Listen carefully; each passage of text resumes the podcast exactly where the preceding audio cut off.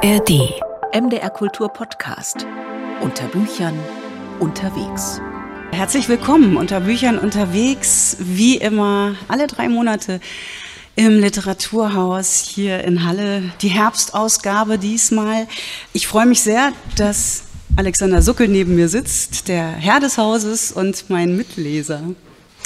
Ja, herzlich willkommen. Schön, dass Sie da sind und vor allem natürlich herzlich willkommen, Katrin Schumacher. Schön, dich wieder zu Gast zu haben hier bei uns. Und verrückt, wir haben sechs Bücher ausgesucht dieses Mal und eigentlich ist es uns ein bisschen unterlaufen, dass es Bücher sind, die irgendwie, naja, die so ein bisschen zum Herbst passen. Also es geht ein bisschen ums Jenseits, es geht um Tod, es geht um ähm, Gewalt tatsächlich. Also Sie müssen ein bisschen starke Nerven haben heute Abend. Und ja, vielleicht hat es tatsächlich mit dem Herbst zu tun, Alexander. Was meinst du? Ja, ist mir auch aufgefallen. Ist uns tatsächlich so passiert. Wir suchen das ja nicht bewusst aus. Äh, und trotzdem sind es, glaube ich, einfach sechs Bücher, die nicht nur gut in die Jahreszeit passen, vielleicht auch ganz gut zur ernsten Zeit generell irgendwie doch passen. Was ich finde und was mir wichtig ist, dass es auch Bücher sind, die einem nicht nur die Schlechtigkeit der Welt irgendwie um die Ohren dreschen, sondern die auch so etwas wie ein bisschen Hoffnung äh, auch vermitteln können. Das mag ich persönlich an Literatur immer sehr gerne. Hm, das ist das, was wir an diesem Abend ein bisschen dazu tun wollen. Hoffnung auf jeden Fall. Ähm, Alexander, macht der Herbst was mit deinem Lesen? Der Herbst ist vor allem Stress für mich. Also es gibt ja immer die Verlagsprogramme im, im Herbst und im Frühjahr und gefühlt ist es so bei mir, dass der Herbst viel mehr ist und viel kürzer ist, sondern wenn man so denkt, also nach Weihnachten, so ab Januar wird man schon mit dem Frühjahrsprogramm beschossen von den, von den Verlagen. Ja, beschossen ist gut äh, gesagt, ja, ja. Das nimmt gar kein Ende, irgendwie diese, diese Massen von Katalogen mhm. und E-Mails, die dann kommen. Und man hat so nach dem Sommer eigentlich nur so, ja, so ein bisschen September, Oktober, November Zeit, dann ist schon Weihnachten und da muss man irgendwie alles unterbringen, muss man alles irgendwie gelesen haben, was die Saison irgendwie so bereithält. Und im Frühjahr ist es irgendwie entspannter, weil man immer denkt, oh, man hat noch bis weit in den Sommerzeit und äh, das machen wir später, das lese ich später und es ist irgendwie sehr viel entspannter. Also vor allem ist der Herbst eine unglaublich intensive Lesezeit mit wahnsinnig viel Stoff. Ja, vielleicht ist es auch so, dass nicht der Herbst was mit dem Lesen macht, sondern das Lesen dann wiederum was mit dem Herbst. Also du hast eben schon gesagt, Hoffnung oder wie auch immer, so ein, so ein bisschen Wärme in, in einen kalten Herbst rein, können diese Bücher, die wir ausgesucht haben, natürlich auch alle Bücher, die Sie zu Hause haben, die Sie vielleicht aus dem Sommer noch mitgenommen haben, die nicht am Strand ausgepackt wurden, obwohl man sich das so vorgenommen hat. Die liegen dann Weihnachten wieder rum. ich habe einen ganzen Stapel Bücher Chance. wieder aus Italien mit zurückgebracht, genau. die immer noch nicht gelesen sind. Ja, ja, wir haben Bücher dabei, du hast es schon angedeutet, die führen in eine traurige Suizidgeschichte in eine, ja, in eine Kirschnerei, ganz besonders Bücher über Mutterverlust, eine ziemlich krasse Jugend, eine ja, total Kafkaesk, absurd Kafkaeske Geschichte aus Südkorea. Aber das erste Buch, das hast du ausgesucht, führt uns zunächst erstmal nach Belfast. Genau, Louis Kennedy Übertretung, so heißt es. Es ist erschienen im Steidel Verlag und es ähm, ist ein sehr schönes Buch, aber Sie sehen schon, da passiert was auf dem Umschlag. Sprechen wir auch gleich drüber. Also das führt nach Belfast, aber nicht in das heutige Belfast, sondern in das Belfast der Troubles. Also ähm, wir wissen alle, zwischen 69 und äh, 98 war dieser wahnsinnig heiße Konflikt in Nordirland der viele Tote nach sich zog, der mit brutaler äh, terroristischer Gewalt einherging, bis dann das Karfreitagsabkommen dem erstmal einen Schlussstrich gegeben hat, wobei tatsächlich seit dem Brexit die ganze Sache wieder ein bisschen hochköchelt. Ähm, wir landen mit dem Buch allerdings mittendrin in der Geschichte, eben in diesen Troubles im Jahr 1975. Das ist drei Jahre nach dem, kennen wir auch, nach dem Bloody Sunday. Ja. Du hast das Cover schon angesprochen, man muss es tatsächlich mal in die Hand nehmen. Das ist ja auch mal das Schöne an, an, Büchern, wenn man sie in die Hand nimmt. Das ist ganz edles Leinen auf dem Cover. Man sieht eine Whiskyflasche, ja, sieht aus wie ein Molotow. Cocktail, Benzin getränkt, Streichhölzer. Ja, ja. Äh, mal ahnen schon, also friedlich wird es nicht gerade sein. Mhm, genau, Buch. also es ist tatsächlich am Ende ein Molotow-Cocktail. Dieses ganze Buch ist, äh, gibt diese Hauptfigur, die heißt Kaschla äh, Lavery. Sie ist Mitte 20, sie ist Grundschullehrerin in einem Leben. Dann ist sie aber auch noch Kneipenbedienung, weil ihre Familie einen Pub hat. Sie ist ähm, Katholikin oder kommt aus einem katholischen Milieu, jetzt nicht unbedingt äh, besonders kirchentreu, aber das Problem ist, dieser Pub, der ist in einer protestantischen Nachbarschaft und eigentlich sitzt sie da mit ihrer ganzen Familie so ein bisschen auf dem Pulverfass. Sie müssen die ganze Zeit aufpassen, was sie sagen. Trotzdem ist es so, dass Kaschler und ihre Familie versuchen, in diesem ganzen terroristischen ähm, Angstmilieu ein einigermaßen normales Leben zu führen, also so einen Alltag quasi zu gestalten. Und es gibt diesen, diesen Ausspruch äh, Pax in Bello, also der, der Frieden im Krieg, der wird in diesem Buch ziemlich gut beschrieben. Also es gibt ganz viel Everyday Life aus dem Belfast 1975, also wie Kaschla vor ihrer Schule, vor, vor, ihren Schülern steht, wie sie eine Disco äh, mitorganisiert für die äh, kleinen Kinder, wie sie da in der Kneipe mit den Männern zurechtkommt, ähm, wie sie sich zurechtmacht. Also es ist ganz viel Atmosphäre drin, aber es ist tatsächlich durchzogen von den ja, vom, vom Bürgerkrieg, der da herrscht, muss man sagen. Und dann gibt es auch noch eine alkoholkranke Mutter, die sie pflegen muss. Und man merkt ziemlich schnell, diese Mutter ist auch im Grunde ein Opfer. Sie ist jetzt nicht Opfer eines Anschlags geworden, sie ist Opfer einfach dieses Lebens, was da geführt wird. Mal mehr und mal weniger gelungen. Hm. Ich nehme mal an, bei so einer rein Milieuschilderung bleibt es nicht. Also das Cover führt uns ja schon irgendwie darauf hm. zu, irgendwas passiert. Irgendwas passiert, genau. Und Kaschler, man kann es vielleicht so kurz zusammenfassen, macht zwei Fehler. Der erste Fehler ist, dass sie sich eines kleinen Jungs annimmt aus ihrer Klasse, der gemobbt wird, weil er Katholik ist, ähm, der es wirklich sehr schwer hat. Und sie versucht ihm irgendwie zu helfen. Sie bringt ihn nach der Schule nach Hause. Ähm, sie hilft ihm vor allem, als eines Tages der Vater brutal zusammengeschlagen wird, dass er wirklich schwer behindert wird und bleibt. Und ähm, sie kümmert sich um diese Familie, die auch so ein bisschen das seltsam findet, dass da plötzlich eine Lehrerin sich kümmert, aber das ist ähm, ja der erste Fehler von ihr oder das erste, was, was sie tut, was äh, dem Verhängnis ähm, auf das Verhängnis einzahlt, was aber dann wirklich seinen Lauf nimmt, in dem Moment, als Kaschler ihren zweiten Fehler beginnt, nämlich eine Affäre mit einem Anwalt, der Protestant ist, aber Katholiken verteidigt. Das ist ein Staranwalt, das ist eine Berühmtheit, der sie in irgendeiner Weise einspinnt und ähm, in den sie sich verliebt. Und sie weiß, das ist nicht gut, wenn sie sich mit dem einlässt, aber sie tut es trotzdem. Und diese beiden Umstände, also einmal die Hilfe für den Jungen und dann diese Affäre mit dem Anwalt, die werden tatsächlich zum Pulverfass oder zum Molotow-Cocktail. Ich verrate jetzt natürlich nicht was genau passiert. Aber ähm, wir werden mit Kaschler wirklich etwas durchzustehen haben. Es ist kein Buch, mhm. das ein tröstliches Ende hat. Was fasziniert dich an diesem Buch? Also erstmal ist dieses Prinzip tatsächlich, was ich schon sagte, Pax in Bello, also Frieden im Krieg oder im Kriegszustand. Wie gelingt so etwas? Ich habe das Buch gelesen im Sommer ähm, und habe damals schon an Israel, an Palästina gedacht, die nicht ganz äh, klar ähnliche, aber doch eine ähnliche Situation haben. Menschen, die sich schon damals äh, vor Bombenanschlägen gefürchtet haben und jetzt mit den Ereignissen der letzten Tage ist es natürlich so absolut äh, zwingend geworden, diese Verbindung herzustellen. Also ähm, wie, wie funktioniert es, einen Alltag weiterzuführen? Wie funktioniert es überhaupt?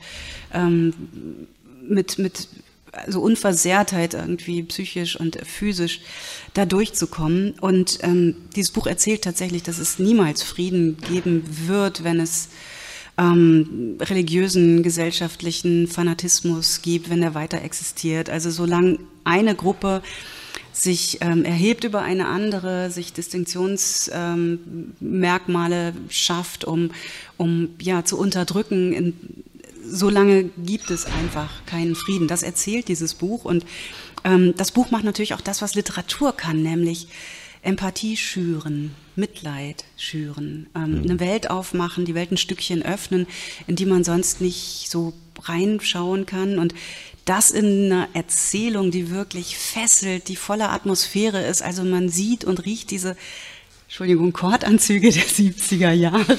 Ich muss das jetzt ein bisschen fürs Radio erklären. Also Alexander Suckel sitzt hier mit einem wirklich wunderschönen, wunderschönen Kordanzug.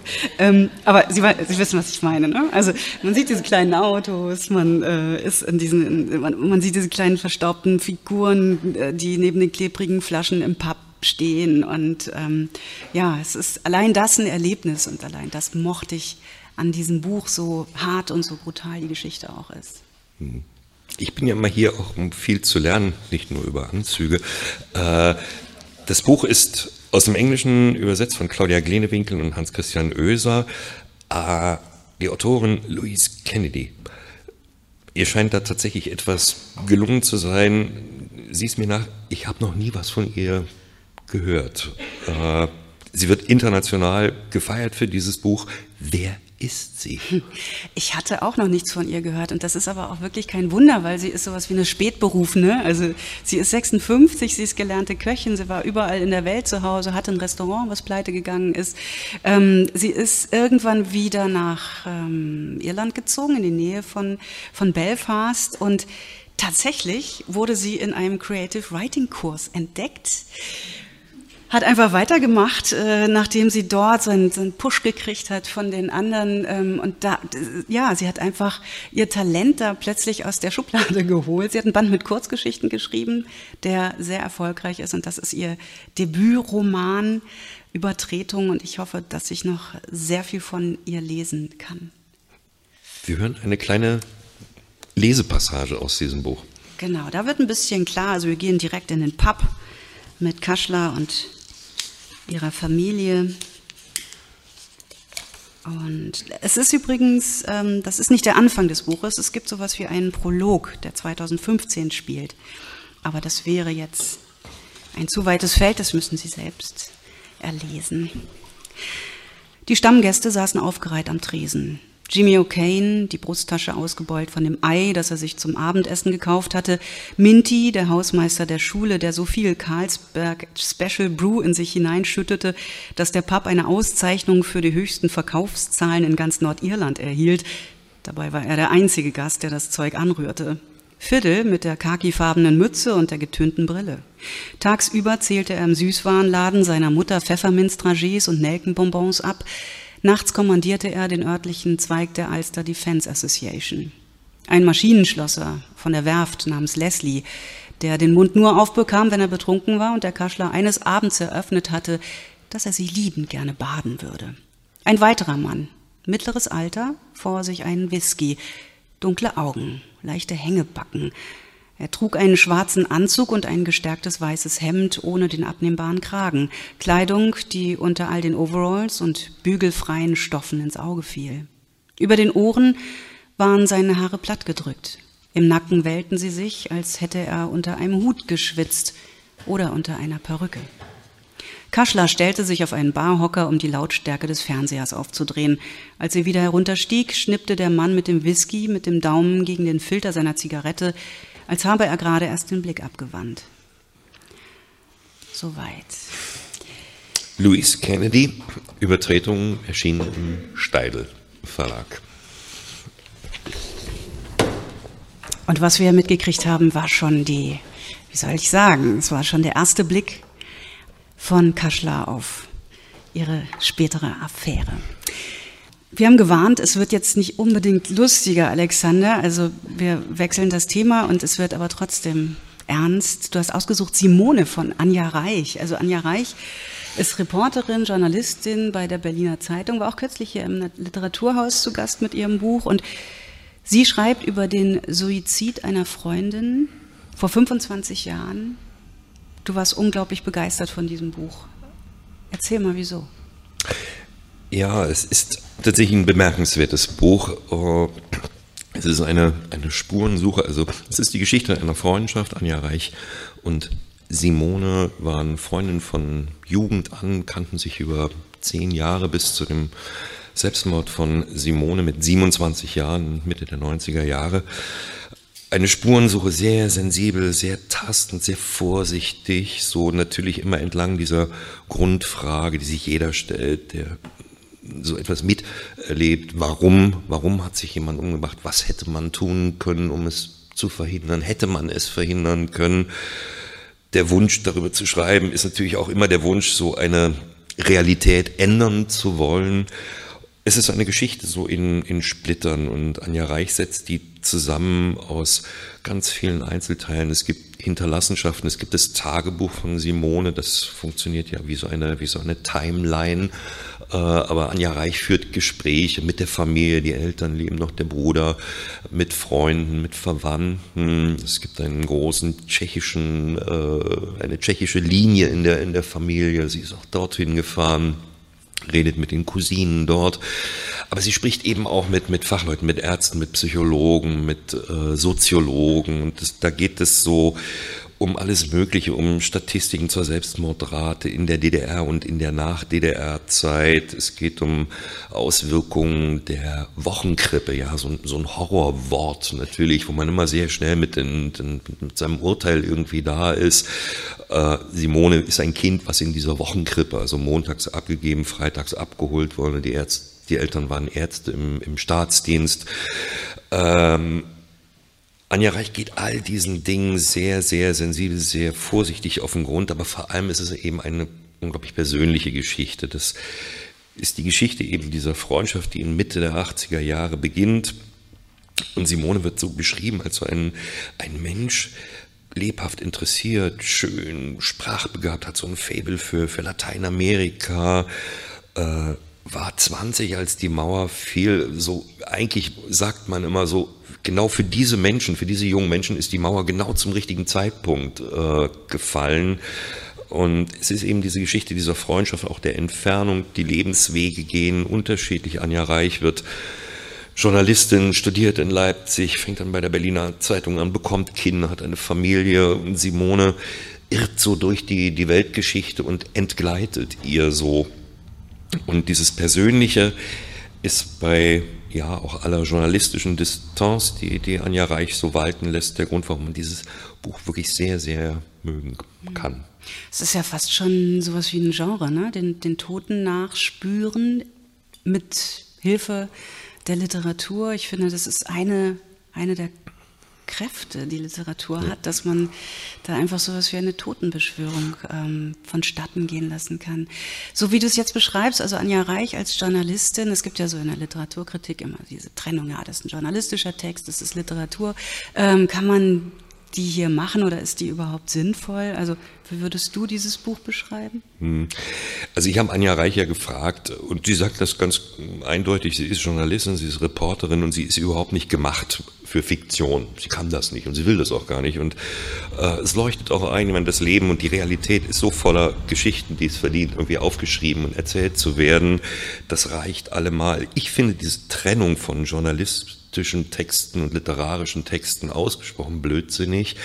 Äh, wenn man sich die amerikanische Literatur anguckt, alle großen amerikanischen Autoren sind Journalisten gewesen und die Grenzen sind absolut fließend.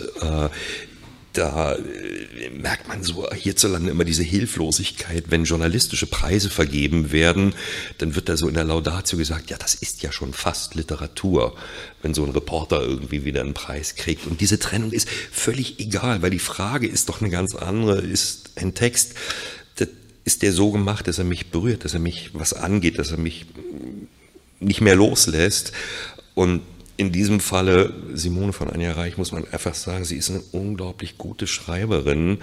Äh, und ja, natürlich, dieses Buch ist so im Grenzbereich zwischen Reportage, einem sehr persönlichen Bericht, auch einem Sachbuch, wenn man diese ganze äh, Gespräche mit äh, Gesprächsebenen mit den, mit den Fachleuten irgendwie nimmt.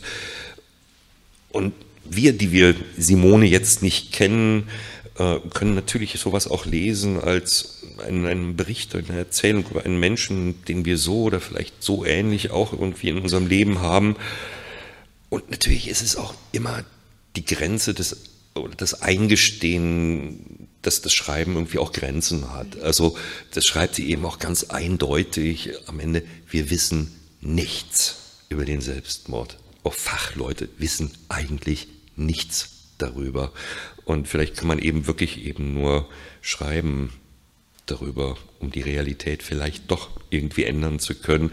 Man schaut immer auch so ein bisschen auf sich selbst. Wenn man dieses Buch liest, Simone ist wie gesagt 1996 mit 27 Jahren gestorben. Anja Reich lässt einen so teilhaben an dieser Zeit, lässt einen so zurückblicken und man kommt da nicht umhin, das natürlich auch so ein bisschen mit seinen eigenen Erfahrungen, seinen eigenen Bildern über diese Zeit abzugleichen, ins Verhältnis zu setzen. Ich muss gerade dran denken, dass ich ein Buch gelesen habe von Anja Reich über 9-11. Hat ja. sie nämlich damals in New York verbracht mit ihrer Familie. Und äh, da habe ich mir auch überhaupt nicht die Frage gestellt, ob das jetzt ähm, eine Reportage ist oder ja. ob das ein Roman ist, war einfach große, große Literatur. Ähm, aber du sagst gerade die 90er in Berlin. Da muss ich dich aber jetzt wirklich mal fragen, weil du warst dort auch, also ja. in den 90ern in Berlin.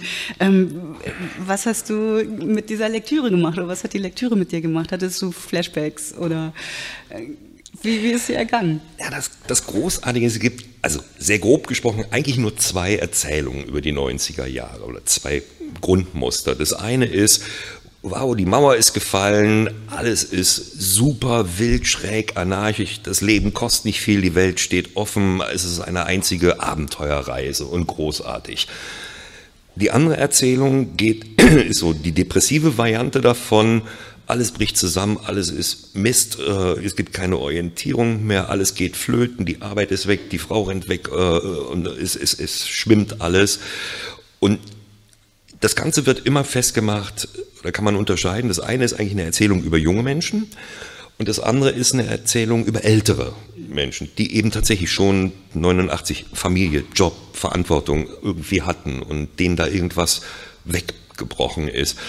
Und das Besondere an diesem Buch ist, dass Anja Reich eine Geschichte erzählt über, naja, über einen jungen Menschen, dem diese Welt, die Welt abhanden gekommen ist. Und das ist, habe ich so auch noch nicht gelesen. Ich weiß, dass es das gegeben hat, aber dass die Maueröffnung, der Fall, diese große Änderung, heute redet man ja immer von Transformation, aber dass sich einfach alles im Leben ändert, dass das auch ein Chaos in der Seele eines jungen Menschen anrichten kann, wenn plötzlich nichts mehr da ist, keine Koordinaten, keine Orientierung mehr ist. Äh, das ist tatsächlich besonders auch an, an dieser Erzählung oder an diesem, an diesem Buch.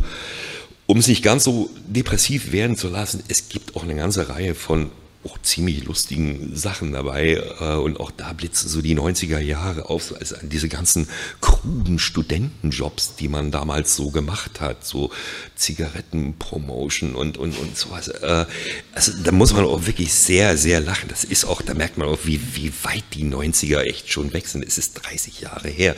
Wird so, sowas alles nicht mehr geben. Also kurzum, ein tolles Buch, auch für die, die nicht dabei gewesen sind in den 90ern, ist es einfach sehr, sehr berührend. Wir lesen mal rein, oder? Ja. Oder, ah, das, genau.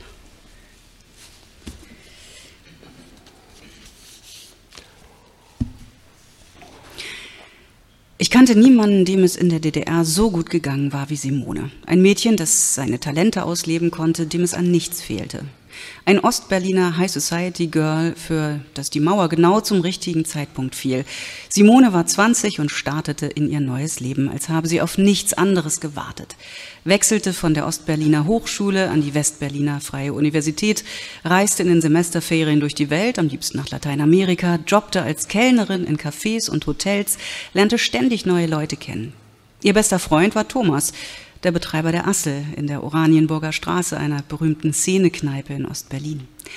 Simone war nur ein Jahr jünger als ich, aber unsere Leben hätten unterschiedlicher nicht sein können. Sie war immer noch Studentin, immer noch Single. Ich arbeitete als Journalistin, hatte einen Mann, einen Sohn, eine Festanstellung, ein Au-pair-Mädchen und seit neuestem auch einen Kater, der meinem Sohn und dem Au-pair-Mädchen Gesellschaft leisten sollte, wenn ich spät von der Arbeit kam. Simone führte das Leben, von dem wir immer geträumt hatten. Ich das, was mir vernünftig erschien. Sie war jung, ich war erwachsen. So kam es mir vor. Ich beneidete sie um ihre Schönheit, ihren Mut, ihre Unabhängigkeit. Sie sagte manchmal, sie hätte auch gerne eine Familie wie ich. Als wir uns das letzte Mal gesehen hatten, vor vier, fünf Wochen, verkündete sie, nach Tschechien zu ziehen, zu ihrem Bruder. Seitdem habe ich nichts mehr von ihr gehört. Vielleicht wollte sie meinem Sohn gratulieren, dachte ich, während ich zum Telefon lief. Vor einem Jahr war sie noch vorbeigekommen mit einer Kindertorte, oder war das vor zwei Jahren? Sie redete gleich drauf los, als hätten wir erst gestern miteinander gesprochen, erzählte mir, dass sie doch nicht zu ihrem Bruder nach Tschechien umziehen würde, sondern bereits neue Pläne habe. Wohnung fertig renovieren, Studium beenden, nebenbei jobben im Interconti und in einem Bioladen in Schöneberg. Ich bringe mein Leben in Ordnung, Anja, sagte sie. Ich mochte es, wenn sie so war, so überschäumend, so voller Elan. Ich hätte ihr gerne weiter zugehört, aber ich hatte keine Zeit. Ich musste mich um meine Gäste kümmern. Simone, unterbrach ich sie, wir feiern hier gerade Geburtstag. Für einen Moment war es still in der Leitung. Dann sagte sie, ach so. Sie können ja später noch vorbeikommen, sagte ich, auf ein Glas Wein, wenn die Familie weg sei. Aber vielleicht bilde ich mir das auch nur ein, jetzt, da ich weiß, dass sie nie mehr vorbeikommen wird. Einen Tag später rief sie noch einmal an. Ich saß an meinem Schreibtisch in der Redaktion. Es war nachmittags gegen drei, halb vier. Ich musste einen Artikel fertig schreiben. Sie fragte, ob ich zu ihr kommen könne. Sie wolle mir gern ihre frisch gestrichene Wohnung zeigen. Ob das vielleicht bis nächste Woche Zeit hätte, fragte ich. Zwei Stunden später nahm sie sich das Leben. Soweit ein beeindruckender Text. Anja Reichsimone, Aufbauverlag. Wir machen weiter mit Uwe Timm.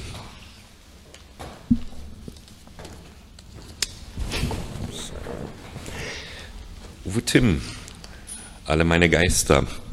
Der Autor gerade 83 geworden. Einer der wirklich wichtigen deutschsprachigen Autoren der vergangenen ja, 50 Jahre, muss man schon sagen.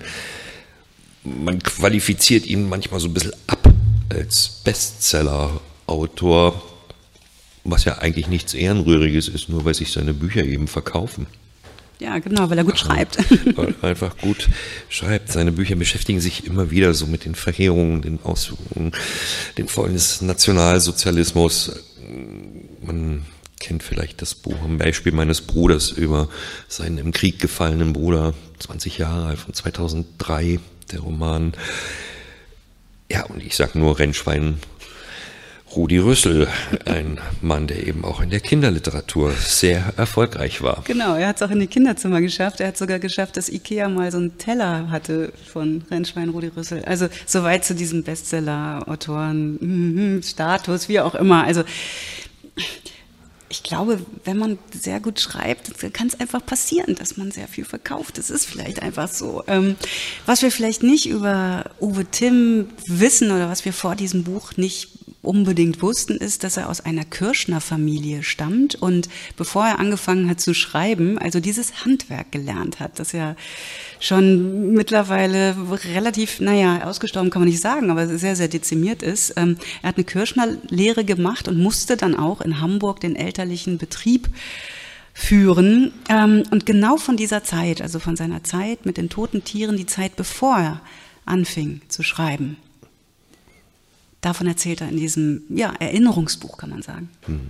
Aber ich vermute, also bei Uwe Timm ist das, liegt das nahe, es ist nicht eine Biografie im klassischen Sinne geworden? Nee, ist es, ist es nicht. Also ich habe es geliebt, dieses Buch zu lesen, weil es quasi ins Herz der Literatur führt, ähm, die ja bestenfalls sowas ist wie Geisterbeschwörung. Ich glaube, wir hatten hier min jetzt mindestens zwei Bücher schon, die ein eben solches, ähm, so einen eben solchen Grund oder eine Basis hatten, nämlich ähm, so ein bisschen ins Jenseits hinabzusteigen und ähm, die Geister wieder hervorzulocken. Und was sind die Geister bei Uwe Timm?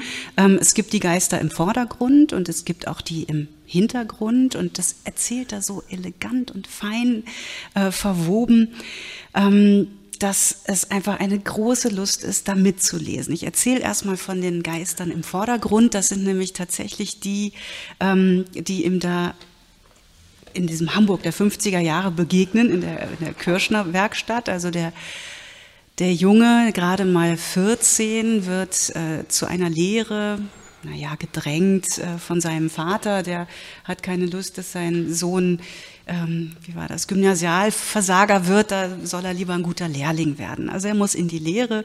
Ähm, er lernt tatsächlich dieses Handwerk, dieses ähm, präzise, auch kreative Handwerk, das es heute ja kaum noch gibt. Er ähm, lernt die Kunden und Kunden, äh, vor allem Kundinnen kennen natürlich, die Damen im Pelz. Ähm, er macht sich mit den Tücken und Geheimnissen dieser, dieser Handwerkskunst vertraut und schreibt davon. Er schließt Freundschaften, er ähm, wird politisch initiiert von einem Kollegen, der ihn, also, also Uwe Timm ist äh, Sozialdemokrat, überzeugter Sozialdemokrat und das fing auch dort in dieser, ähm, dieser Werkstatt an. Und im Hinterzimmer fängt er dann an zu lesen, also Salinger und Camus, all diese Lektüren kommen auch vor in dem Buch.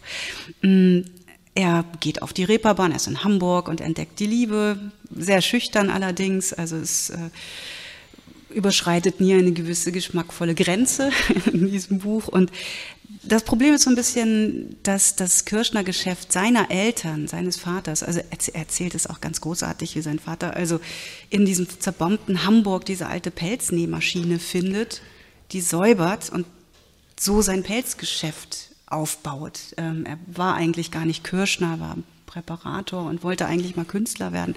Wie auch immer, dieses Geschäft ähm, floriert nicht unbedingt. Der Vater hat einen Herzinfarkt, er stirbt und der damals 18-Jährige muss also dieses Geschäft wieder ähm, ja, auf den grünen Zweig bringen und er schafft es tatsächlich.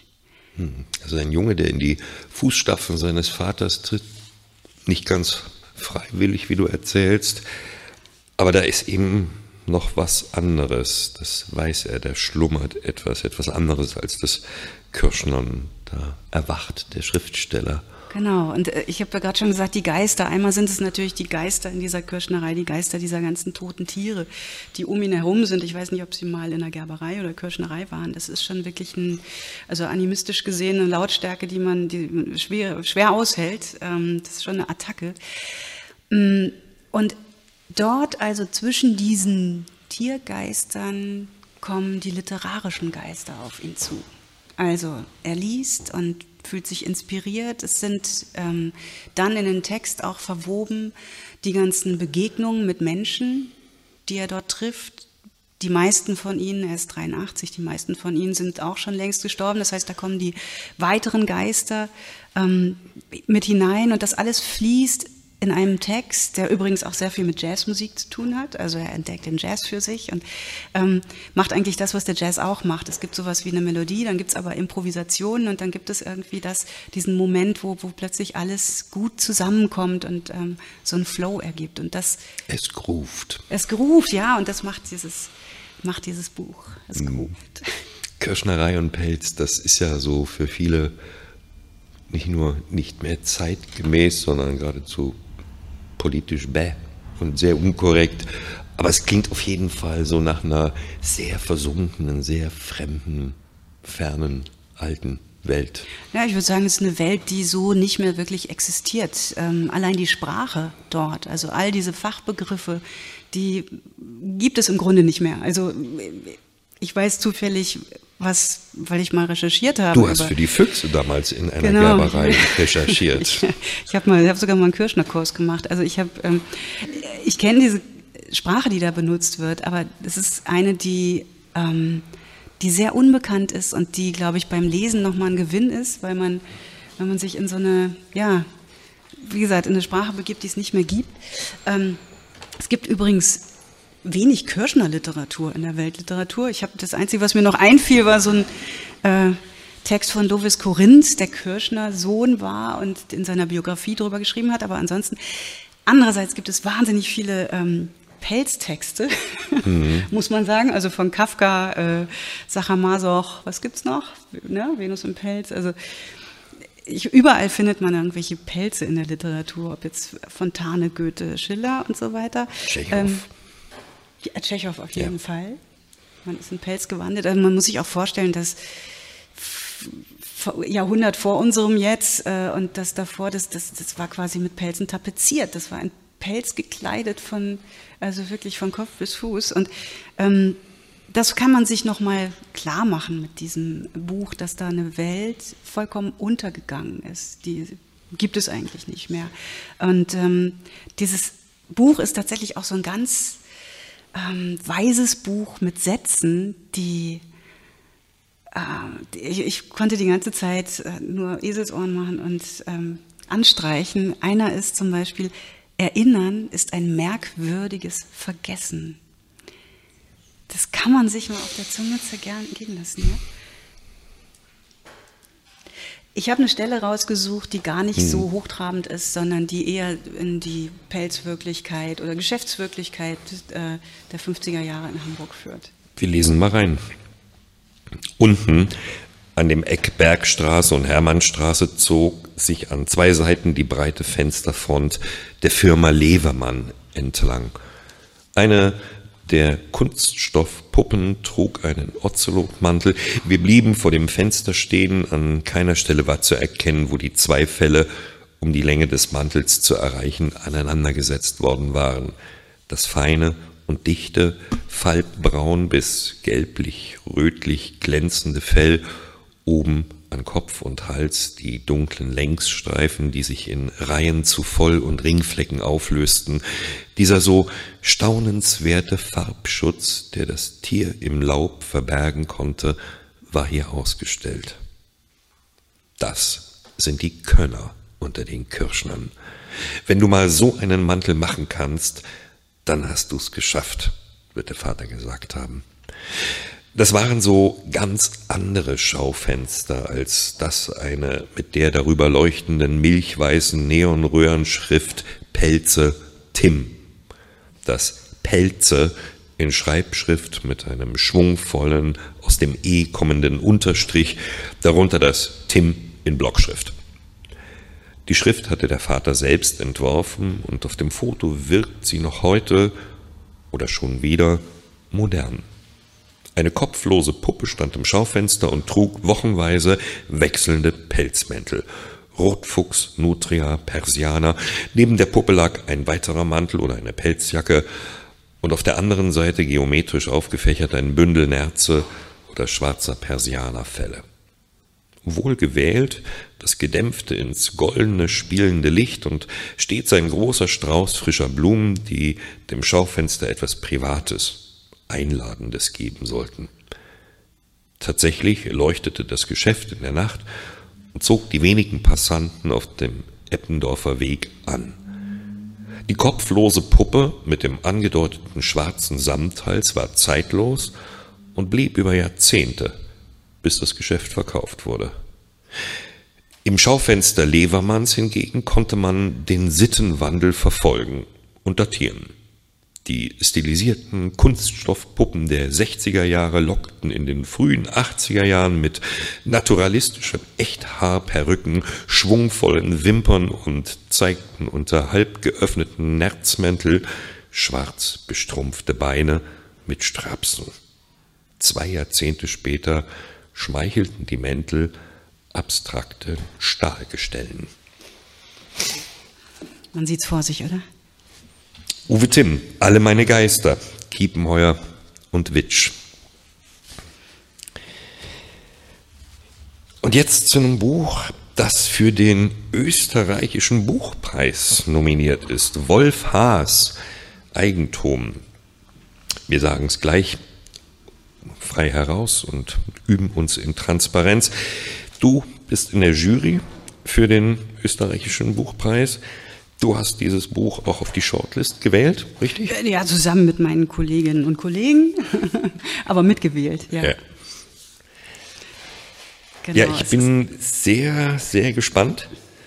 Äh, ja, was den neuen Haas in deinen Augen so großartig macht. Äh, ich kenne ihn vor allem und Sie vielleicht auch aus den Brenner-Krimis. Da sind ja auch einige verfilmt worden, diese großartige, einzigartige Kunstsprache, die da zelebriert wird in diesen Büchern. Aber mit Krimi hat dieser Roman nichts zu tun, denke ich. Nee, hat er nicht. Wolf Haas tatsächlich hat mich sehr überrascht mit diesem Buch, weil weiß nicht, ob Sie die Krimis um Kommissar Brenner kennen. Die fangen immer an mit dem Satz, jetzt ist es schon wieder passiert. Und eigentlich fängt auch jede zweite Rezension an mit diesem Satz, jetzt ist es schon wieder passiert. Es gibt ein neues Haasbuch. Und dieser Satz, der passt hier überhaupt nicht, weil er was ganz anderes macht. Ähm, diese Sprachmagie, die er so zu eigen hat, die explodiert gewissermaßen in seiner eigenen Biografie. Und das ist was sehr Neues. Also Haas schreibt über Haas. Ähm, und ich finde, wir sollen direkt mit einer, wir sollten direkt mit einer Lesestelle anfangen, um diesen Ton, diesen Ton mal fortzuführen, den er so, den er so meisterhaft beherrscht. Der Weg der Besserung. Drei Tage vor ihrem Tod Sie war fast 95 Jahre alt und nicht mehr ganz da, erkundigte sich meine Mutter bei mir nach ihren Eltern. Dort, wo meine Leute jetzt sind, sagte sie, und als ich sie nicht gleich verstand, wovon sie sprach, präzisierte sie, meine Mami und mein Tati, wo die jetzt sind, ich weiß nicht, wie das da heißt, aber kannst du dort vielleicht mit dem Handy anrufen und ihnen sagen, dass es mir gut geht? Ich war angefressen.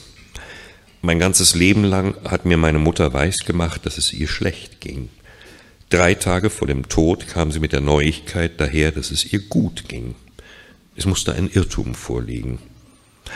Wir waren die, denen es schlecht ging. Ich hatte mich daran gewöhnt, ich hatte mir die ewig gleiche Platte seit dem Tag meiner Geburt angehört, schon in der Fruchtblase hatte ich mich eingeschwungen, schlecht geht es uns. Jetzt ging es ihr auf einmal gut. Ja, danke schön. Wolf Haas, Eigentum. Ähm, Wolf Haas rekonstruiert in dem Text das Leben seiner Mutter ähm, und dabei sein eigenes Leben ihrer letzten Tage im Pflegeheim. Und ähm, es ist sein Erleben der Nichtmütterlichkeit, des Grantelns, all das, was in diesem Text äh, zusammenkommt mit ähm, der Beschreibung dieser Frau, die so unermüdlich ist in ihrem ja, Drang nach Eigentum. Sie würde ihr Herz so gern ans Gold hängen, aber es, es klappt halt nicht. Also sie schafft es nicht, ähm, sich eine Wohnung, sich ein Haus, sich, sich irgendetwas zu leisten. Das Erste, was sie sich tatsächlich ähm, leisten kann, ist dann der Grabplatz, diese einmal zwei Meter, das ist dann ihr Eigentum. Ähm, das steckt hinter diesem Titel und das steckt eigentlich auch hinter diesem Roman. Und nach diesen, also neben diesen Pointen ist es eigentlich eine ganz große Frage, die Wolf Haas beschäftigt oder ähm, doppelt sogar beschäftigt, weil er tut es und er, er resoniert darüber, nämlich kann man vom Leben schreiben. Das ist eine, interessanterweise eine Poetikvorlesung, ähm, die er während das Schreiben dieses Buches, das Erleben des Todes der Mutter, ähm, zu Blatt bringen muss. Und äh, dementsprechend, das ist so ein bisschen ein doppelter Text darüber, kann man vom Leben schreiben. Hm. Wobei ihn seine Mutter möglicherweise gefragt haben könnte, kann man vom Schreiben leben? Sicher. das, hat sie, das hat sie getan. Ähm, und die, die Antwort gibt er uns nicht, das weiß ich nicht, aber ich glaube schon, dass ich das, äh, also Wolf Haas ist ein, ist ein eher, recht bekannter äh, Schriftsteller. Aber diese Frage, äh, kann man vom Leben schreiben, ist eigentlich eine, die mit diesem Buch beantwortet wird, weil Wolf Haas kann es, er kann es einfach, er kann vom Leben schreiben, er kann vom Tod schreiben. Und das ist so gelungen, wie derzeit selten zu lesen in der ich würde sagen, deutschen Gegenwartsliteratur komplett, die sich mit ähm, Autofiktionen ähm, beschäftigt, die sich daran abarbeitet, das eigene Erleben ähm, in Literatur zu gießen. Also bei ihm ist es so, vielleicht haben Sie es gemerkt an dieser Lesepassage, vielleicht kommt es auch erst raus, wenn man ein bisschen länger reinliest in den Text. Es ist immer so was wie Liebe und Anarchie, was sich da verwickelt in einem typischen Haaston, der angeworfen wird wie so eine Maschine ähm, und einen Sog entwickelt, der immer dann tatsächlich aber auch stockt, wenn so das Abwesende eintritt. Also wenn, ähm, wenn vom tatsächlich der, wenn der Tod eintritt, wenn die Abwesenheit, wenn vielleicht auch sowas wie die Trauer eintreten könnte, die er aber nicht zulässt. Also der Text ist auch sowas wie eine, man liest es fast wie so eine Eisschicht, die über über dem liegt, was irgendwann kommt, nämlich die, tatsächlich die Trauer ähm, über die Abwesenheit der Mutter. Also ich habe so ein Buch der Trauer noch nicht gelesen, muss ich sagen. Das ist ein Roman, der so kurz vor dem Moment des ähm, Mutterseelen-Alleinseins geschrieben ist. Hm. Ja. Also Wolf Haas Eigentum, große Leseempfehlung, ist im Hansa Verlag erschienen. Ähm, und ich habe schon wieder eine kleine Startrampe für dich gebaut. Tod, Trauer, all das kommt jetzt auch schon wieder vor. Autofiktional. Ähm, also es, autofiktional. Es wird nicht besser. Es wird nicht besser. Angelika Klüssendorf. Risse. Pieper Verlag. Es gibt diese hochgelobte Trilogie, vielleicht haben Sie sie gelesen, ähm, Das Mädchen April, Jahre später. Die Angelika Klüssendorf geschrieben hat und mit der sie sich tatsächlich auch so aufs, aufs Tapet der deutschen Gegenwartsliteratur katapultiert hat, kann man fast sagen. Sie ist eine Schriftstellerin, die die Kunst des autofiktionalen Erzählens, ähm, des Schreibens entlang des eigenen Lebens sehr beherrscht. Und mit diesem Band Risse gibt es jetzt ein Buch von Erzählungen von Angelika Klüssendorf, die so ja, sowas wie die, die Vor äh, Vorgeschichte dieser Erfolgsromane sind. Interessanterweise gab es beim Deutschen Buchpreis so ein bisschen Ärger, weil sie war nominiert, auf der, auf der Longlist war sie und dann hieß es, aber das ist ja gar kein Roman, das ist ja irgendwie, sind das ja Erzählungen. Ähm, ist es tatsächlich sowas wie die Vorgeschichte? Ist es sind es Erzählungen, die sich zum Roman firmieren oder wie hast du es gelesen? Ja, ja, das ist ja irgendwie auch immer so ein, so ein üblicher Reflex. Also Verlage schreiben gerne Roman vorne drauf, weil sie wissen, es verkauft sich besser, als wenn da stehen würde Erzählung. Und es ist genauso ein Reflex, dass die Kritik dann irgendwie sagt, ist ja gar kein Roman, es sind ja nur Erzählungen. Es ist relativ äh, müßig, die Debatte, weil es ist einfach tatsächlich, es handelt sich um, um, um wieder um groß, große, großartige Literatur. Es ist tatsächlich ein Band, der basiert auf einem Erzählungsband von 2004 aus allen Himmeln. Äh, diesen Erzählungsband, damals in einer kleinen Auflage erschienen, äh, den hat sie sich nochmal vorgenommen und hat es so in ihrer eigenen radikalen und echt schonungslosen Art so überprüft. Sie hat ihn tatsächlich leicht nur, aber sehr entscheidend an manchen Stellen redigiert. Aber das, was entstanden ist, sind nicht nur, ist nicht nur eine Neuauflage, sondern es ist eine Zweiteilung des Textes. Zu jeder dieser Erzählungen oder Kapitel gibt es äh, auch grafisch abgesetzt, kursiv gedruckt, äh, eine Kommentarebene, teilweise auch sehr, sehr lang. Und äh, das ist sozusagen ihre Reflexion von heute auf diese Texte von, von damals. Das sind Erzählungen, die wirklich zutiefst berühren. Das ist so, naja, so aus dem, aus dem Keller äh, einer DDR-Kindheit. Es ist echt nicht, nicht lustig heute. Das sind Erzählungen, da geht es um einen Vater, einen Vergewaltiger, der sich zu jedes Jahr zu Ostern das Leben nehmen will, eine alkoholkranke Mutter, die das Kind mit einem Einkaufszettel zum Klauen in die, in die, in die Läden schickt, um sadistische Kaufhausangestellte, Polizeiverhöre, Ausreißversuche. Äh, wie auch schon bei der Lektüre des, des ersten Bandes der Trilogie des Mädchens von 2011, man ist so auch, ja, auch sprachlos, ob dieser Wucht an, an, an Gewalt, an Düsternis, an, an, an seelischer Verwahrlosung, die so einem Kind da zugemutet, angetan wird. Ein Lichtblick gibt es tatsächlich in diesen Erzählungen, das ist dieser schmale Streifen Hoffnung, das Lesen die Literatur, die immer so auch eine Flucht in andere Welten äh, ist und auch immer etwas von einem tatsächlich anderen möglichen Leben erzählt. Jetzt muss ich aber doch nochmal nachfragen. Also das ist, sind Texte, die 2004 erschienen, die wahrscheinlich lang vorher geschrieben wurden. Sie hat sie genommen und nochmal drauf geguckt. Ich meine, es ist ja ein schöner Luxus, was, was man publiziert hat, irgendwie nochmal in die Hand zu nehmen und dann was damit zu machen. Gibt es denn auch für, für dich, für uns als Lesende da einen literarischen Gewinn in dem, wie sie es gemacht hat? Ja, absolut. Also es ist nicht nur so der Traum eines Schriftstellers, so ich gucke nochmal auf ein paar alte Texte und schreibe nochmal was dazu, sondern es ist natürlich die Art und Weise, wie sie schreibt und was sie dazu schreibt. Und es geht um echt Grundsätzliches äh, im, im, im, Leben und im, im Schreiben. Es geht so um die Frage, warum Geschichten, klar, die sind eben ja autofiktional und zu großen Teilen autobiografisch konnotiert warum man zu einem bestimmten Zeitpunkt eines Lebens eine Geschichte eben so erzählt und nicht anders, obwohl man weiß, dass sie sich anders äh, zugetragen hat. Es geht um Ängste, es geht um Sehnsüchte, äh, dass sich einem jungen Mädchen so eingebrannt hat, was man eben auch zeitlebens nie wieder los wird. Also die Angst vor Armut zum Beispiel. Äh, äh was sie eben dazu bringt, dass sie auch heute noch immer irgendwie mit so einer Notration unterwegs ist und einen ganzen Keller voll irgendwie hat, die, dieses Schuldgefühl, was man so Eltern, was so Kinder Eltern gegenüber haben, wenn sie merken, da stimmt irgendwas nicht und dass sie immer das auf sich beziehen, dass sie glauben, sie seien schuld daran, obwohl diese, der Fehler nun so ganz eindeutig bei den, bei den, bei den Eltern liegt. Es gibt einen ganz großartigen Text äh, aus, einem, aus einem Kinderheim. Äh, da erzählt sie tatsächlich mal aus einer anderen Perspektive, aber es geht eben auch wieder äh, um das, was da erlebt ist. Also das ist schon mehr als nur so ein kleiner Kommentar mal zu einem alten Buch.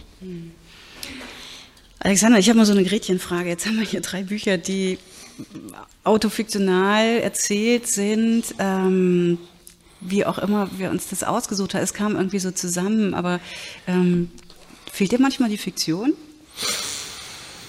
Naja, das ist eine ganz schwere Frage. Also, nee, ehrlich gesagt, nein.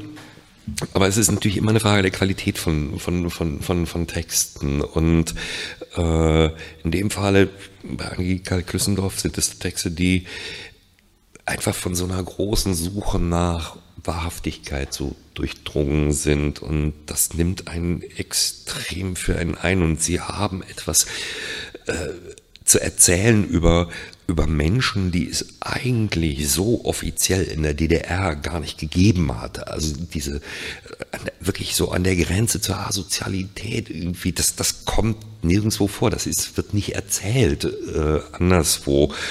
Und das macht tatsächlich die Lektüre, also es ist schwer, aber es macht es eben auch wirklich sehr, sehr besonders. Es ist ein, ein Text, oder äh, Texte, man sagt, ja, also furchtbar, dass es vielleicht sowas geben muss, dass davon erzählt werden muss, aber es ist verdammt nochmal gut, dass Angelika Klüssendorf diese Texte schreibt. Das kann kaum jemand so toll wie sie. Sie ist auch hier zu Gast mit dem Buch, ne? Ja, Ende Oktober, ich glaube am 26. Hm. Sie da. Kannst du sie selber nochmal befragen? Mhm. Ähm, ich finde ja sowieso, oder ich denke, nicht ich finde, sondern ich denke tatsächlich, dass alles, was geschrieben wird, irgendwie aus dem, aus dem eigenen ist. Am Ende, selbst die krasseste. Am Ende ist selbst die wildeste Erfindung, äh, schreibt da doch jemand irgendwie und hat seine Nachbarin im Kopf und, und irgendwie den Mann an der Ecke und irgendeine Zugbegegnung. Und also man kann nicht wirklich etwas erfinden. Man speist, es speist sich immer aus dem Erlebten und naja, je nachdem, was man halt erlebt hat. Wir lesen mal rein in Angelika Klüssendorf. Ich lese rein. Du hast den Anfang ausgesucht, relativ weit vorn. Das ist der Anfang? Genau, es ist der Anfang. Das ist sozusagen aus dieser Kommentarebene. Ich habe meine Mutter wieder und wieder sterben lassen. Jahrzehntelang habe ich ihren Tod als Ausrede für alles Mögliche benutzt, ihn inflationiert, für nicht wahrgenommene Arztbesuche, sogar für die Absage einer Lesung musste er herhalten. Ich fühlte eine Art grimmigen Spott, wenn ich ihren Tod als Ausrede vorschob, als würde ich ihr etwas heimzahlen. Nun ist sie tot. Was ich nicht für möglich gehalten habe, ich vermisse sie. Ich empfinde Trauer, doch meine Freude über die, Trauer ist größer als die Trauer selbst. Ich sitze am Fenster, sehe meine Nachbarin durch den kalten Wind zu den Pferden gehen. Es ist Januar, ein ganz normaler Tag. Meine Mutter wurde 84 Jahre alt. Ihr Mann erzählte mir am Telefon, wie er sie gefunden hat. Drei Uhr nachts in ihrem Blut, aber lebend auf dem Boden liegend. Ich habe sie hochgehoben, sagte er. Die war schwer, das kannst du mir glauben. Ich habe sie aufs Bett gehievt und tatsächlich, dann fällt sie da runter. Habe ich geglaubt, die will mich verarschen. Die war dann tot, hat ihn nicht verarscht. Sein weiterer Schrecken hielt sich in Grenzen. Kein schöner Tod. War ihr Leben schön? Ich weiß nicht, was meine Mutter als schön oder gelungen empfand. Ich weiß nicht einmal, ob sie es selbst gewusst hätte. So, damit sind wir schon fast am Ende. Ein Buch haben wir noch. Das bunteste. Das bunteste zum Schluss. Der Fluch des Hasen.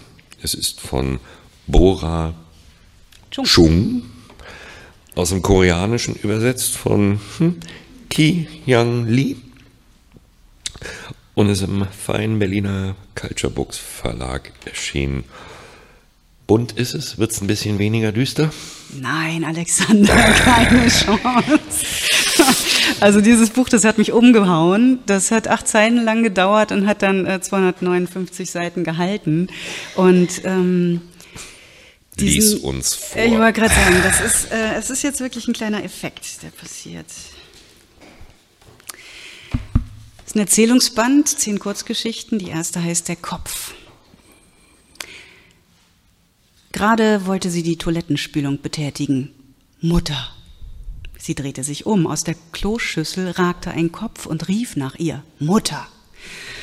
Die Frau sah ihn kurz an, dann spülte sie, der Kopf verschwand unter einem Wasserschwall. Die Frau verließ das Badezimmer. Einige Tage später begegnete sie im Bad erneut dem Kopf. Mutter. Die Frau wollte gerade wieder die Spülung betätigen, da stammelte der Kopf. Halt, nein, Moment. Die Frau hielt inne und sah in die Schüssel. Eigentlich wäre es zutreffender, von der Erscheinung als einem Ding zu sprechen, das entfernt einem Kopf ähnelte. Es hatte ungefähr zwei Drittel von der Größe eines Erwachsenenschädels, erinnerte aber eher an eine Masse aus nachlässig zusammengeklatschten gelben und grauen Ton mit ein paar vereinzelten Strähnen nassen Haares. Keine Ohren, ohne Augenbrauen, dazu zwei Schlitze für die Augen, die so schmal waren, dass die Frau nicht sagen konnte, ob sie offen oder geschlossen waren. Eine fleischige Erhebung, die wohl die Nase darstellen sollte. Der lippenlose Mund war ein weiterer Schlitz. Ein Schlitz, der sich ungeschickt öffnete und schloss, während er sprach. Es war schwierig, seine schrille Stimme zu verstehen, unter die sich zudem noch das Gurgeln eines Ertrinkenden mischte. Wer zum Teufel bist du? fragte die Frau. Ich nenne mich Kopf, antwortete der Kopf. Das ist naheliegend, sagte die Frau, aber was machst du in meiner Toilette und warum nennst du mich Mutter? Ungelenk formte der Kopf mit seinem lippenlosen Mund die Worte ich wurde aus den Dingen geboren, die du in der Toilette heruntergespült hast. Ausgefallene Haare, Kot und Klopapier, mit dem du dir den Hintern abgewischt hast. Deshalb nenne ich dich Mutter. Die Frau wurde ärgerlich. Ich lass doch nicht etwas wie dich in meinem Klo hausen. Und ich hab dich auch nicht geboren, also hör auf mich Mutter zu nennen. Verschwinde, bevor ich die Kammerjäger rufe. Ich verlange ja nicht viel, fuhr der Kopf hastig fort. Ich bitte dich nur darum, dass du weiterhin den Abfall, den dein Körper produziert, ins Klo spülst, damit ich auch den Rest meines Körpers herstellen kann. Dann gehe ich fort von hier und sorge für mich selbst. Kümmer dich einfach nicht um mich und benutze die Toilette genauso, wie du es bisher getan hast. Das ist meine Toilette, sagte die Frau frostig. Natürlich werde ich so, sie so weiter benutzen, wie ich es immer getan habe aber ich kann den Gedanken nicht ertragen, dass eine Kreatur wie du darin lebt. Die Vollendung deines Körpers ist nicht meine Angelegenheit. Es kümmert mich nicht das Geringste, was du machst. Ich erwarte nur, dass du hier nie wieder auftauchst. Der Kopf verschwand in der Toilette. Aber er tauchte wieder auf. Immer wieder. Nach dem Spülen lugte er über den Rand des Toilettensitzes und starrte die Frau an, während sie sich die Hände wusch. Immer wenn sie sich beobachtet fühlte, wanderten ihre Augen zur Toilette und ihr Blick bohrte sich in die Schlitze, von denen sie nicht genau sagen konnte, ob sie geöffnet waren und ob sich Augen darin befanden. Die formlose Masse, die vorgab, ein Gesicht zu sein, versuchte einen Ausdruck hineinzulegen, aber es war unmöglich, ihn zu lesen. Der Kopf verschwand, jedes Mal eilig im Abflussrohr, wenn die Frau sich ihm näherte. Sie klappte dann immer den Toilettendeckel runter, spülte und starrte noch eine Weile die Schüssel an, bevor sie ging. Soweit. Haha. Klingt so ein bisschen hm, Ich weiß nicht so recht. Also irgendwie erinnert es mich so ein bisschen, so vielleicht eine Mischung aus so einem frühen David Cronenberg-Film, so, so, diese, diese frühen 70er Jahre Horrorfilm, äh, irgendwie aus so einem Schuss so japanische Comic äh, Fiction, irgendwie so, so drin, irgend sowas dazwischen. Ja, du hast eigentlich schon zwei gute Spuren. Ich finde auch, das ist so ein bisschen Kafka, also mhm. ne, die Verwandlung. Zack, ja. da ist einer ein Käfer. Ja. Klar, kann passieren.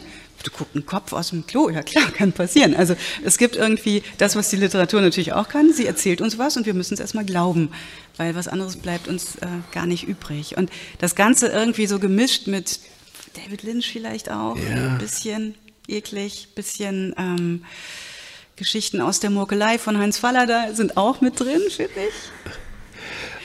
Aber Und es ist jetzt nicht so auf, auf Schockwirkung geschrieben, es ist ja eher so, also so, so ein beiläufiger, so, so, so, ein Realismus da drin. Ne?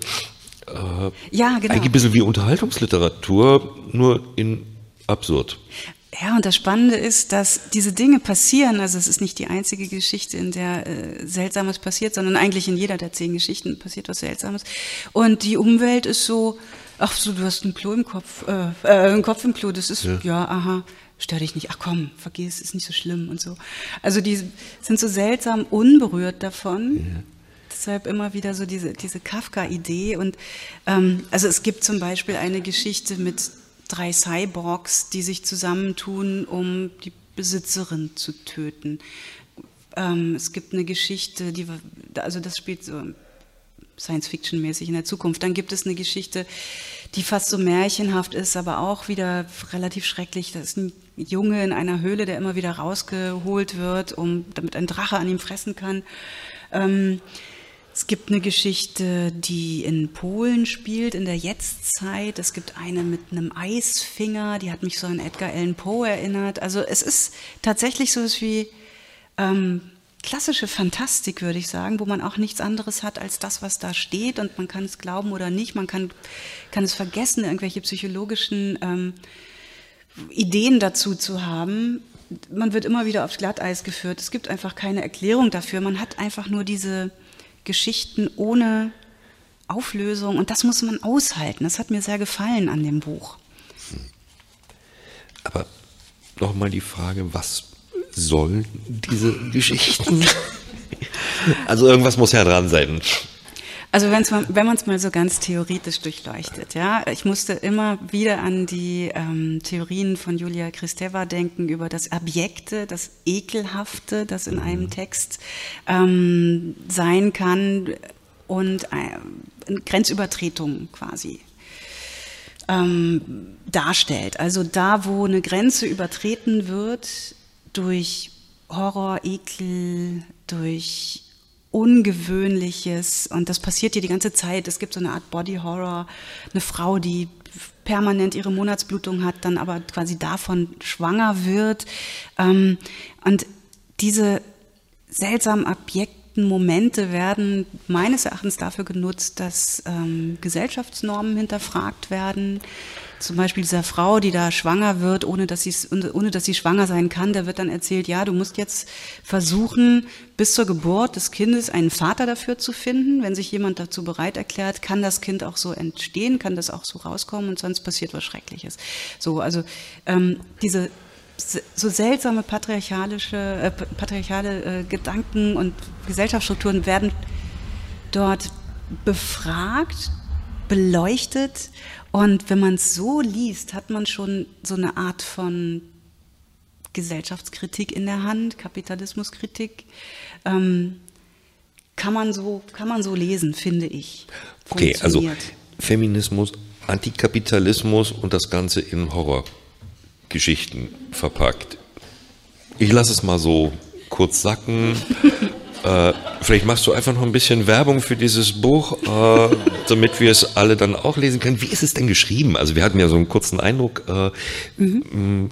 Ja, wie ist es? Also es läuft so rein. Ne? Ich kann die koreanische Übersetzung überhaupt nicht beurteilen. Ich kann nur beurteilen, wie der Text ist. Und der Text ist gut. Der ist unterhaltsam. Der ist äh, ja durchsetzt halt mit mit diesen ähm, interessanten Momenten, die einem da äh, passieren, wo man denkt so, hey, was, was passiert jetzt? Habe ich da richtig gelesen? Und dann springt man wieder zurück und will es nochmal wissen. Ähm, und du hast eben gesagt, so asiatischer Pop oder so. Kennst, kennst du K-Pop? Koreanischen Pop, also das so. Ich habe da ein paar Mal bei YouTube was gesehen, ja. Also, äh, also das ist so. Das es hat jetzt nicht zu einer dauernden Leidenschaft und Beziehung sehr, geführt. Sehr glitzernder, hm. ähm, äh, bunter Pop, der vor allem so auf Oberflächen guckt. Also es geht um die gute Inszenierung und äh, den, den Glitzer gewissermaßen. Und ähm, das macht das Buch natürlich auch. Das ist ein das ist Popkultur, muss man sagen. Ähm, und was es natürlich auch ist, es sind Kurzgeschichten. Ne? Es sind ähm, tatsächlich so schmale, ähm, schmale Welten, die da aufgemacht werden, in die man da reinge, reingeboostet wird und äh, die man sich immer wieder so erlesen muss mit allem, was dazugehört. Das ist auch so eine Sache, kann man mögen oder kann man nicht mögen, Kurzgeschichten, finde ich. Hm. Also ich finde es immer ganz schön. Ich wünsche mir aber tatsächlich von dieser Autorin, weil die kann was, äh, wünsche ich mir so einen richtigen Roman. Das hätte ja. ich gerne. Und ich, also das ist jetzt mein letztes Kompliment für das Buch. Warten wir es mal ab. Bora Chung, der Fluch des Hasen aus dem Koreanischen von Ki Hyang Lee, Culture Books Verlag.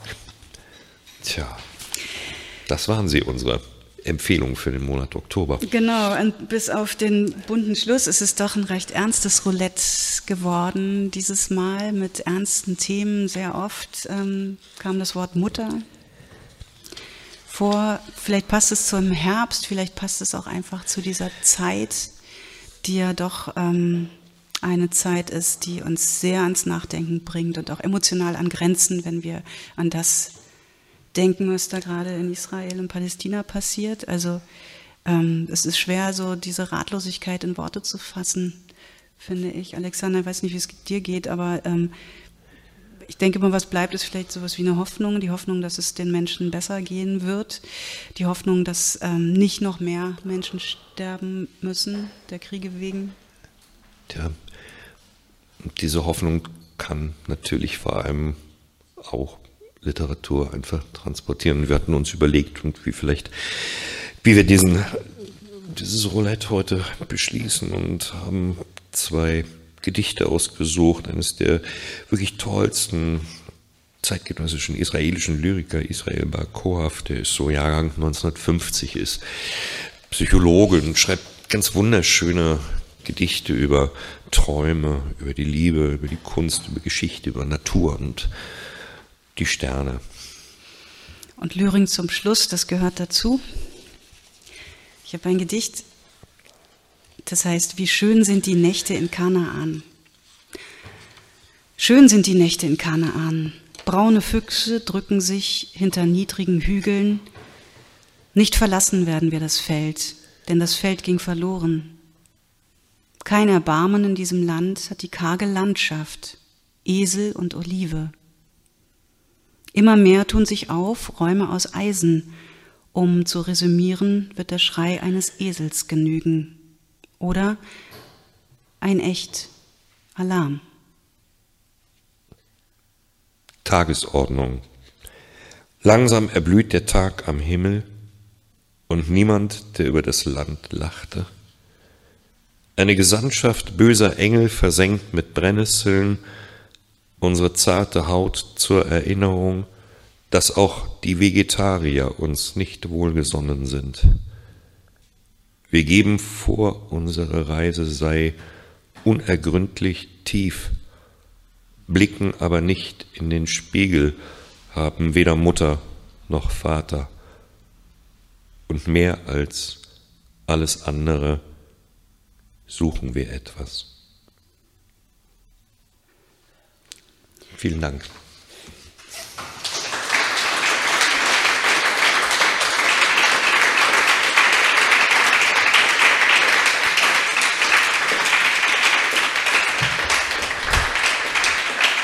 Das, Dankeschön. Das war das äh, literarische Roulette mit der Herbstausgabe an diesem 12. Oktober im Literaturhaus in Halle. Wir hoffen, dass Sie gut und sicher in den Abend kommen, durch die Nacht kommen und durch den Leseherbst und sehen uns, hören uns im Winter wieder zum Weihnachtsroulette.